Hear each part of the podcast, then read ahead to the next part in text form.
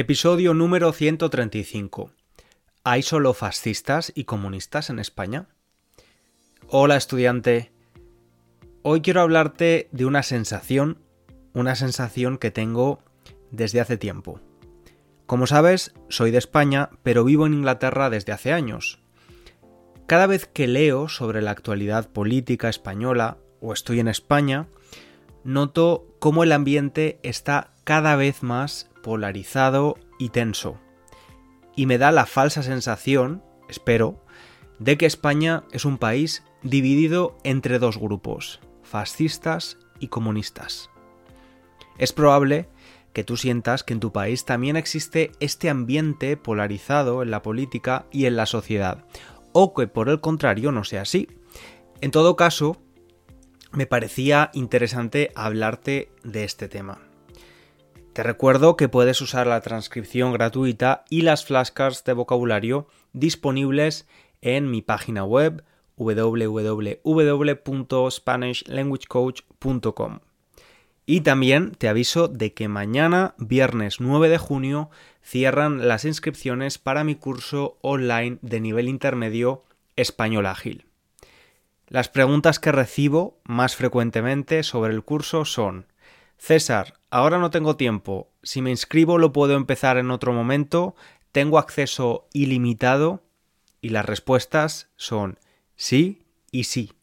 Puedes empezar cuando quieras hacerlo a tu ritmo y tienes acceso ilimitado al curso. Tienes toda la información en la página web. Antes de responder a la pregunta de por qué parece que en España solo haya fascistas y comunistas, necesito darte un poco de contexto del momento actual y de la historia política de España. También analizaremos los verdaderos significados del fascismo y el comunismo para ver si la ciudadanía española usa estos términos correctamente. En este momento, el gobierno de la nación está en manos del Partido Socialista, el PSOE, Partido Socialista Obrero Español, en el ala izquierda del espectro político. Sin embargo, en las elecciones municipales y autonómicas, las que deciden los gobiernos locales y de cada comunidad, arrasó el PP, Partido Popular, en el ala derecha. De la misma forma que un huracán puede arrasar con un pueblo, un partido político puede arrasar en las elecciones si tiene mucho éxito. Acabamos de salir de unas elecciones y ya estamos en campaña electoral otra vez, ya que en julio de este año serán las elecciones generales para decidir el nuevo gobierno de España. Estas elecciones generales iban a ser inicialmente en noviembre, pero el presidente del gobierno decidió adelantarlas unos meses debido a los malos resultados de su partido. Una estrategia que podría hacer reducir la participación, ya que en julio muchas personas están de vacaciones y presumiblemente no irán a votar. La impresión que recibes, si te informas con determinados medios de comunicación o hablas con algunas personas, o peor aún, lees los comentarios en Internet, en redes sociales, puede ser una de estas dos. La primera impresión que puedes recibir es que hay que salvar al país de los fascistas que pueden llegar al gobierno central. Y la segunda es que es necesario que ganen los partidos conservadores para salvar al país de los comunistas que van a convertir a España en la nueva Venezuela. Vivimos en un ambiente político tenso, pero ¿es cierto que España es un país de fascistas y comunistas? O como se suelen llamar de forma más casual en España, fachas para los fascistas y rojos para los comunistas. Si respondemos de manera corta a la pregunta, la respuesta es no. Para empezar, porque España es una monarquía parlamentaria y una democracia liberal. La democracia liberal es una democracia plena, una forma de gobierno en la que hay diversidad de partidos políticos, separación de poderes y está sujeta al Estado de Derecho. Existe la propiedad privada y la economía es la de mercado. Y además se respetan los derechos humanos y los derechos y libertades individuales y colectivas que suelen estar reguladas por la Constitución. Te he hablado hasta ahora de dos partidos, el PSOE, Partido Progresista, y el PP, Partido Conservador. Estos son los únicos partidos que habían gobernado en España en los últimos 40 años hasta esta legislatura. Antes de esto hubo una dictadura que duró unos 40 años y un breve periodo de transición pacífica a la democracia. Durante gran parte de estos años de democracia se ha vivido en un bipartidismo de facto en España. Entre un 70 u 80% de los votos iban a esos dos partidos. Ojo, que sí que existían más partidos, pero lo cierto es que apenas conseguían una representación muy importante a nivel nacional. O sea, que durante estas décadas de democracia más o menos habíamos asistido a un partido de tenis en el que jugaban PSOE a la izquierda y PP a la derecha, y se iban pasando la pelota del poder según la voluntad del pueblo. Pero esto ya no es así. Aparecieron más jugadores. La sociedad había evolucionado y se vio reflejado en el panorama político español de manera especial desde 2014-2015 más o menos. Los nuevos actores son los siguientes, entre otros. Podemos, que es un partido situado a la izquierda del PSOE, que fue fundado en 2014. Un año después de su fundación consiguió un 20% de los votos en las elecciones generales nacionales. Entró pisando fuerte. Aunque había habido partidos de este signo político, no habían conseguido mucha representación hasta entonces. Ciudadanos que en esas mismas elecciones generales de 2015 este partido de centro o liberal conseguía un, 30, un 13% de los votos. Los viejos partidos, como algunos los llamaban, tuvieron que acostumbrarse a convivir con ellos durante esa legislatura. Pero entonces llegaron las siguientes elecciones que se celebraron en 2019 y que decidieron el gobierno central actual. ¿Qué pasaría? ¿Se volvería al partido de tenis PSOE-PP o se consolidarían los nuevos partidos? Bueno, en 2019, de 349 diputados en el Congreso, el PSOE ganó 120 y 88 el PP. O sea, siguen teniendo la mayor representación.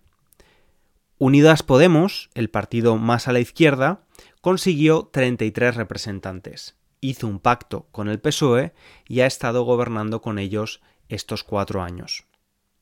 En 2019 también irrumpió a nivel nacional un partido a la derecha del PP, que es la tercera fuerza política española con 52 diputados, Vox.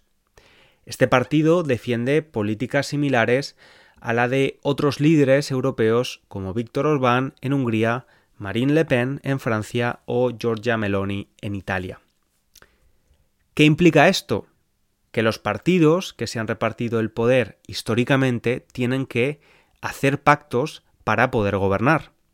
O sea, la izquierda moderada, PSOE, pactó con partidos a su izquierda y la derecha más moderada, PP, ya ha empezado a pactar en algunos gobiernos autonómicos con Vox, a su derecha.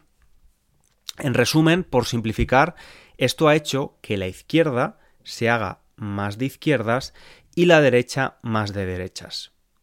En un entorno de dos jugadores, en un partido de tenis, PP y PSOE, la irrupción de nuevas fuerzas políticas complicó el juego y crispó el ambiente, polarizó el panorama. Recuerdo cuando el panorama político en España se basaba en el bipartidismo y la gente hablaba de los inconvenientes de que no hubiera más jugadores. Con perspectiva, no sé hasta qué punto ha sido positiva la entrada de nuevas fuerzas políticas. Tanto Podemos como Vox son partidos, en mi opinión, bastante populistas. En el episodio 128 ya hablamos del populismo y vimos que una de sus principales características era buscar un enemigo. Para el partido Podemos los enemigos son el poderoso, los millonarios, la iglesia y los fachas, los fascistas. Para Vox los enemigos son los inmigrantes, el colectivo LGTBI, los movimientos independentistas y por supuesto los rojos. Hay un enemigo común para estos dos partidos, los medios de comunicación, que son críticos con ellos, y no han dudado en señalarlos o censurarlos abiertamente. Cuando hablamos de política en España, de forma informal, hay mucho vocabulario que nunca aparece en los libros. Por ejemplo, los partidos de derechas llaman a los de izquierdas progres, comunistas y rojos de una manera despectiva. Los partidos de la izquierda ven actitudes fachas en las propuestas de la derecha. Antes de continuar, vamos a hacer un pequeño paréntesis para hablar de dónde viene el término rojo y facha que ya he mencionado varias veces. Tenemos que remontarnos a la Guerra Civil Española de 1936. En la Guerra Civil hubo dos bandos, el bando sublevado o nacional conservador, católico, y el otro bando, compuesto por socialistas, comunistas, anarquistas y la izquierda republicana. Los primeros serían los fachas y los segundos los rojos. Estamos escuchando mucho estos términos y los partidos no se cortan en emplearlos con bastante frecuencia con sus adversarios políticos. Te pongo dos ejemplos. El propio presidente del gobierno hizo un llamamiento a su partido para parar las actitudes fascistas del PP, Partido Popular. Por su parte, el Partido Popular ha llamado repetidamente socialcomunista al gobierno actual. Pero, ¿hay fascistas realmente en la política española? ¿Es España un régimen comunista o filocomunista? Para entender esto vamos a ver qué características tienen un régimen fascista o comunista a grandes rasgos. El comunismo lo podemos definir como una ideología política y de organización social. Busca reemplazar la propiedad privada por la propiedad pública. Los medios de producción, fábricas, compañías en general, pasan al poder del Estado, que es el que distribuye el trabajo. Con esto se busca eliminar las clases sociales, o sea, la idea es acabar con el poder burgués de las clases privilegiadas y la explotación del proletariado, de los trabajadores. Se supone que con este régimen hay un acceso igualitario a la educación y un mejor acceso a los productos y servicios indispensables de los ciudadanos. Vamos, que distribuye la riqueza. Sobre el papel puede sonar bien, pero la historia nos ha enseñado que lo cierto es que no es un sistema equitativo. Otro factor importante es que suele haber una distribución de productos y servicios básicos por parte del Estado, pero no siempre se cubren las necesidades reales de los ciudadanos. También este sistema puede hacer que la productividad de las empresas caiga y por tanto sea difícil mantener un equilibrio entre la oferta y la demanda. O sea, se produce menos, pero se consume igual. Además, si la producción se centra en productos y servicios básicos, se frena el desarrollo industrial. Y otro factor que hay que tener en cuenta es que tanto poder por parte de alguien, del Estado en este caso, que es un ente muy complejo, hace que pueda haber abusos por parte del gobierno y que se pueda ver resentida la libertad de expresión. Después de analizar el comunismo, vamos a ver qué es el fascismo. Se trata de una ideología, un movimiento político y una forma de gobierno totalitaria, antidemocrática, ultranacionalista y generalmente de extrema derecha.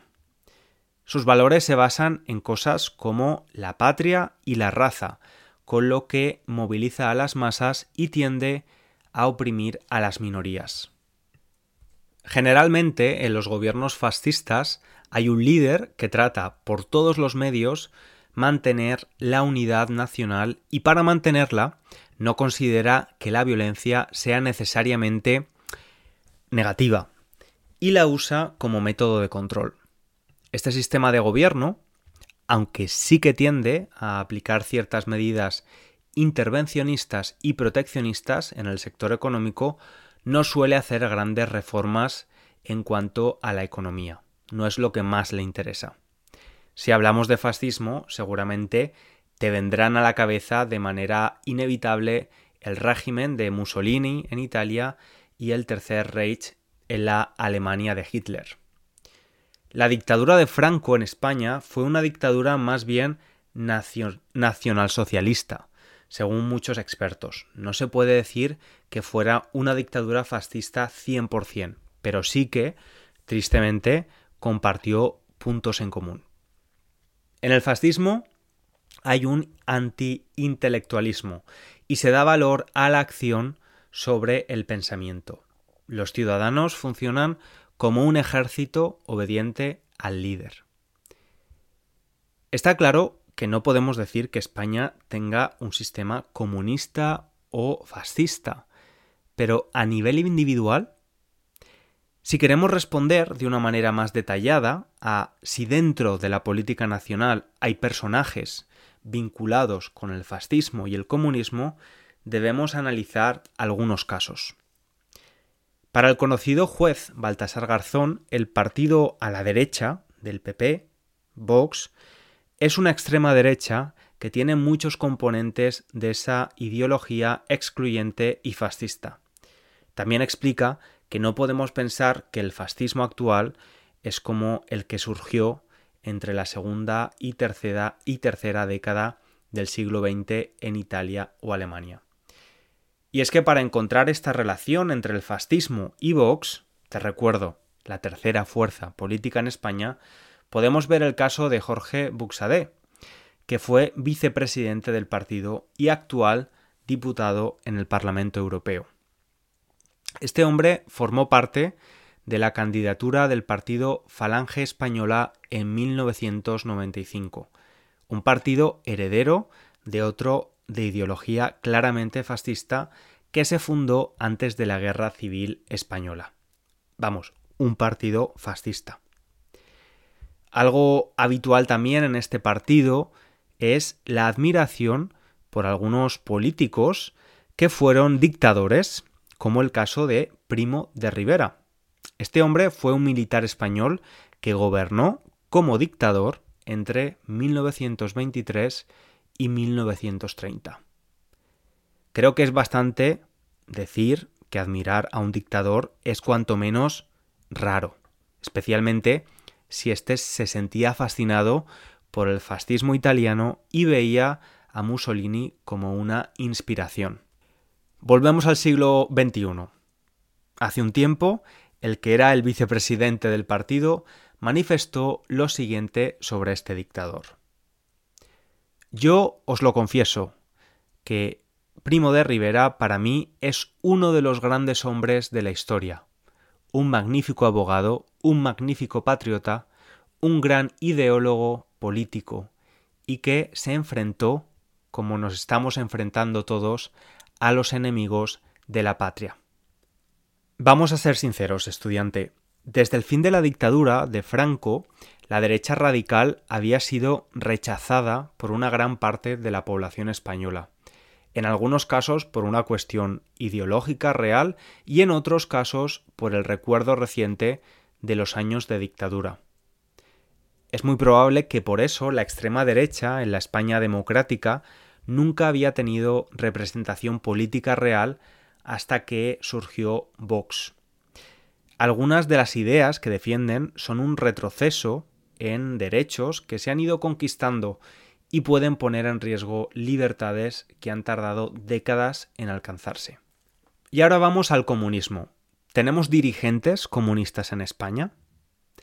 El Partido Comunista en España tiene una historia interesante, se opuso al franquismo y vivió en clandestinidad durante décadas. Con la democracia llegó su legalización. Al poco tiempo se fue fragmentando y acabó siendo parte de diversos conglomerados de izquierdas. El actual gobierno nacional es una coalición de PSOE y Podemos. A su vez, Podemos es uno de esos conglomerados de izquierdas en los que el Partido Comunista Español se ha integrado. De hecho, dos de los ministros que pertenecen a Podemos tienen los ministerios de Consumo y Trabajo, son miembros afiliados en la actualidad al Partido Comunista de España. ¿Es posible hacer políticas comunistas puras en materia de trabajo y consumo en una economía de mercado? ¿En un país que cuenta con una democracia liberal? No parece que sea posible, pero obviamente han propuesto algunas cosas que sí que suenan bastante comunistas, como una cadena de supermercados pública que ha sido fuertemente criticada. Además, algunos de estos políticos de la izquierda más a la izquierda han apoyado públicamente gobiernos nada democráticos de extrema izquierda, como el de Venezuela. O sea que sí, existen casos de personas cercanas al fascismo y al comunismo en la política, pero te recuerdo que hay 349 diputados y la mayor parte no tiene nada que ver con esas posturas. Entonces, ¿por qué parece que todo está tan polarizado? Por un lado, hemos hablado de nuevas coaliciones en la política y eso hace que dentro de los propios gobiernos haya un posicionamiento más radical. Pero ¿es real o es dialéctico? Dentro de esos bloques, de esas alianzas, de esas coaliciones, parece que, parece que también hay rencillas, tensiones. Para que te hagas una idea, la extrema derecha, Vox, llama al Partido Popular la derechita cobarde, aunque en algunas regiones gobiernan juntos. Y el líder del PSOE dijo que si pactaba con Podemos no podría dormir, y ahora gobierna junto a ellos. Vamos, la polarización real dentro de los mismos bloques es más de palabra que de hecho, según demuestran los pactos reales. Lo que no se puede negar es que algunos extremos, que son minoritarios, suelen hacer mucho ruido, y para hacer ese ruido entra en juego el cuarto poder, los medios de comunicación. Es bastante frecuente en muchos países, y España no se queda atrás, que los medios de comunicación no sean precisamente neutrales. De hecho, algunos de ellos están muy posicionados políticamente por el periódico que compra alguien puede saber más o menos cuál puede ser su posicionamiento político general. Si ves los debates políticos o los informativos de determinado canal de televisión o lees cierto periódico, ya sabes que les va a parecer muy bien todo lo que hace el gobierno y terrible lo que hace la oposición o viceversa. Esto era muy habitual en determinados formatos televisivos los que te comentaba, debates políticos, noticias, pero en los últimos años incluso los programas de entretenimiento hablan de política. La sociedad está hiperpolitizada. Si antes para informarte sobre política tenías que ver el telediario, ver un programa especial o leer el periódico, ahora tenemos debate político por todos lados. La sociedad española está hiperpolitizada y el ambiente está caldeado. En medio de este panorama destacan las palabras que leí en una entrevista al presidente autonómico de Castilla-La Mancha, la tierra del Quijote, que es del PSOE, y dijo algo interesante sobre la situación política actual. Se está jugando a que no haya centros. Me parece un error. No se corresponde con la radiografía real de la gente. Tenemos sociedades poliédricas, hay gente que coincide conmigo cuando hago un análisis fiscal o cuando, por ejemplo, hablo del medio ambiente y gente que, sin embargo, no coincide conmigo cuando hago un planteamiento de convivencia religiosa o de tradición. ¿Qué es esto de una sociedad poliédrica? Piensa en los personajes de tu libro favorito. ¿Son personajes 100% estables? ¿Son sencillos o son complejos? Probablemente no son planos, están llenos de contradicciones, son cambiantes, son humanos. Podemos estar de acuerdo en un planteamiento y no en otro con un partido. Tenemos criterio propio y diferentes situaciones vitales que nos pueden hacer cambiar de opinión. Eso es positivo. No somos robots y somos capaces de pensar por nosotros mismos. Es que realmente presuponer que un país piensa en blanco y negro es muy simplista. Te pongo un ejemplo sencillo. ¿Somos 100% introvertidos o 100% extrovertidos? Seguramente no, depende de la situación, del momento en nuestra vida, de nuestros objetivos o circunstancias. Entonces, ¿somos 100% de izquierda o de derecha? Seguramente tampoco. Tenemos dimensiones y capas en nuestras preferencias políticas. Existen diferentes perspectivas y puntos de vista en temas específicos. Hay una diversidad de opiniones y es muy probable que ninguna opción nos satisfaga totalmente. No podemos vivir la política como si fuera un partido de fútbol y creo que tenemos que ser más críticos con las fuerzas políticas que apoyamos, no ser dogmáticos, ser críticos con los líderes a los que apoyamos y también ser capaz de ver el buen hacer de los que no hemos votado. El pensamiento en blanco, negro, bueno, malo, es muy atractivo y es fácil situarse en un lado concreto. Sabes lo que tienes que defender y a quién tienes que atacar, a tu enemigo, pero no es el más sano para la democracia.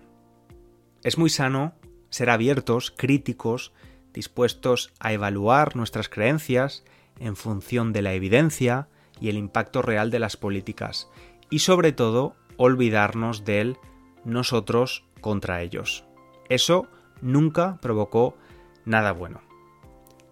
Estudiante, imagino que habrás aprendido algunas palabras relacionadas con la política. Te invito a revisarlas con las flascas de vocabulario y espero que te haya gustado el tema de hoy también. Yo te espero con entusiasmo en el próximo episodio. Un abrazo grande. Chao.